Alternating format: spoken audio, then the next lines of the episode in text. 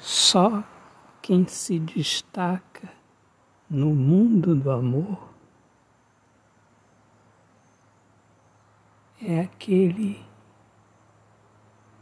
que lava sua alma no rio da humildade.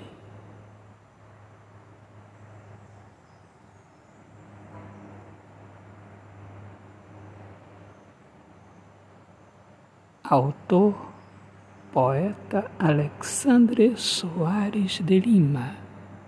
Minhas amigas amadas, amigos queridos, um excelente dia abençoado. Viva o amor, viva a poesia. Sejam bem-vindos aqui ao meu podcast Poemas do Olhar Fixo na Alma. Um grande abraço, paz, Deus abençoe a todos.